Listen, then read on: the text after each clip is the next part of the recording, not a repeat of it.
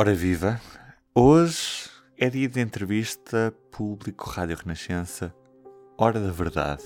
A entrevista desta semana é sobre saúde e é feita pela Anice Lourenço, da Rádio Renascença, e pela Ana Maia, do Público.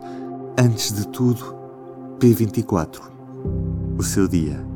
Começa aqui. Começa aqui.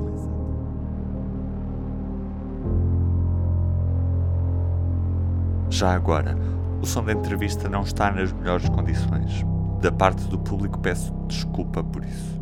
Vamos conhecer o convidado. Hoje o nosso convidado é Daniel Ferro, presidente do Conselho de Administração do Centro Hospitalar Universitário de Lisboa Norte, que é mais conhecido pelo Hospital de Santa Maria e pelo Hospital uh, Polido Valente. Muito obrigada por estar aqui. Um dos pontos que o presidente focou tem a ver com o facto de, apesar do aumento do número de novos casos, não parecer, não parecer existir um reflexo direto em termos de hospitalização.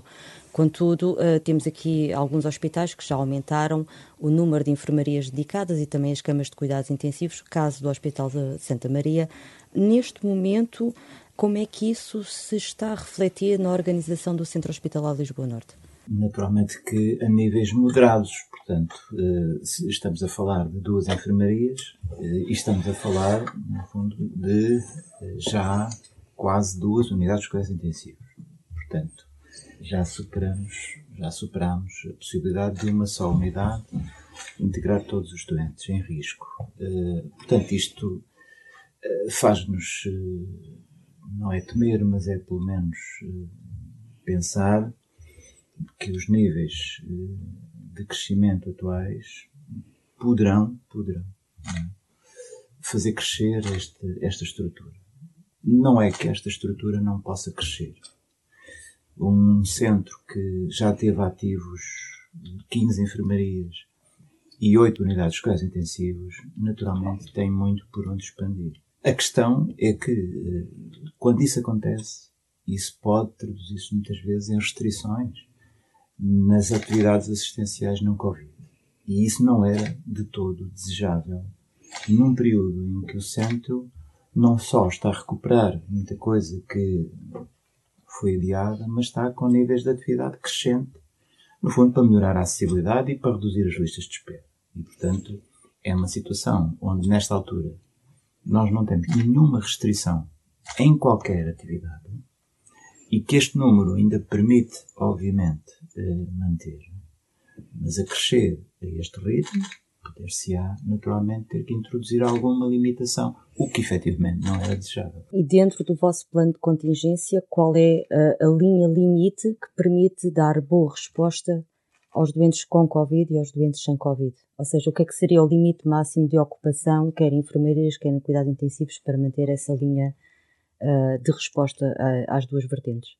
Reparam, um plano equilibrado uh, para dar resposta às duas áreas sem restrições implica que o centro tenha pelo menos uma margem de 100 camas. E, portanto, se este nível baixar muito, ou seja, se uh, em vez de 100 camas o centro tiver que contar apenas com 30 ou 40 camas, ora, isso, isso inevitavelmente implica algum tipo de nível de restrição. E, portanto, é disto que estamos a falar. É, até agora, não há comprometimento de qualquer tipo de atividade, seja Covid, seja não Covid. O, o que tememos é que este ritmo de crescimento uh, possa ter que aumentar muito esta estrutura que leva a ter que ser introduzido alguma limitação que, como disse, não era de facto desejável numa altura em que estamos a recuperar terreno e estamos, no fundo, com níveis uh, muito intensos de atividade para melhorar os níveis de acessibilidade do centro. Em outubro, uma equipa das Forças Armadas uh, ajudou ou trabalhou na reorganização uh, dos hospitais de Lisboa. Em que é que esse trabalho foi uh, útil? Este trabalho foi um trabalho importante na medida em que uh, deu à região de saúde de Lisboa um robusto sistema de informação que permitiu acompanhar melhor e que penso que é um, é um sistema que pode servir de exemplo para outras regiões, embora possam existir também diferentes sistemas mas que, sem dúvida, eh, do ponto de vista de quem acompanha e do ponto de vista das instituições, este sistema deu-nos a todos nós o ponto em que estamos em cada momento. Estamos próximos de uma situação enfim, de saturação do sistema, ou o que é que falta para isso, no sentido de ir gerindo essa capacidade de forma integrada e de forma regional. Nesse sentido, consideramos que tenha sido uma mais-valia para acompanhamento da pandemia em Lisboa, que, como sabemos, registrou níveis muito, muito elevados. Neste momento, o que é que já foi possível recuperar em termos de cirurgias e de consultas uh, de toda a atividade assistencial que ficou adiada por causa da pandemia? Olhe, bastante. Um, posso dar os, os, exemplos maiores uh, e muito recentes. Nós, de facto, tínhamos um plano robusto, muito exigente, no sentido de recuperar a totalidade da atividade que tinha, uh, que tinha sido suspensa e estamos a conseguir. É? Nos, só nos meses de abril de, de maio, na atividade cirúrgica nós acrescentamos 20, entre 25% a 30% da atividade, relativamente ao período antes da pandemia. O que significa que, digamos, esse acréscimo, esse grande acréscimo, se deve à necessidade de efetivamente recuperar, creio eu que antes do fim do ano, tudo aquilo que efetivamente foi adiado por razões de mobilização de recursos, porque eh, em blocos operatórios tivemos que instalar milhares de cuidados intensivos, em recobro tivemos que utilizar unidades de cuidados intensivos. Em termos absolutos, isto significa exatamente o quê? Em termos absolutos, olha, no mês de maio, em, com precisão, nós acrescentámos cerca de 630 intervenções cirúrgicas de doentes. Portanto, ou seja, operámos em maio relativamente àquilo que é o padrão normal e melhor dos últimos anos, acrescentámos 630 doentes.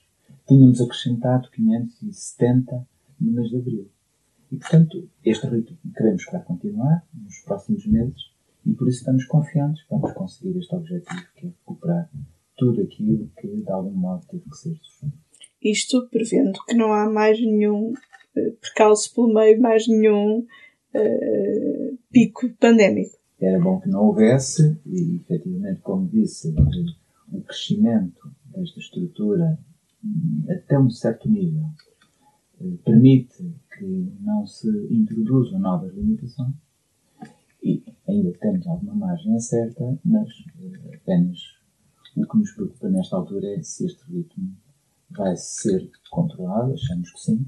A questão é em ponto que nos permita conciliar sempre a atividade Covid e não Covid.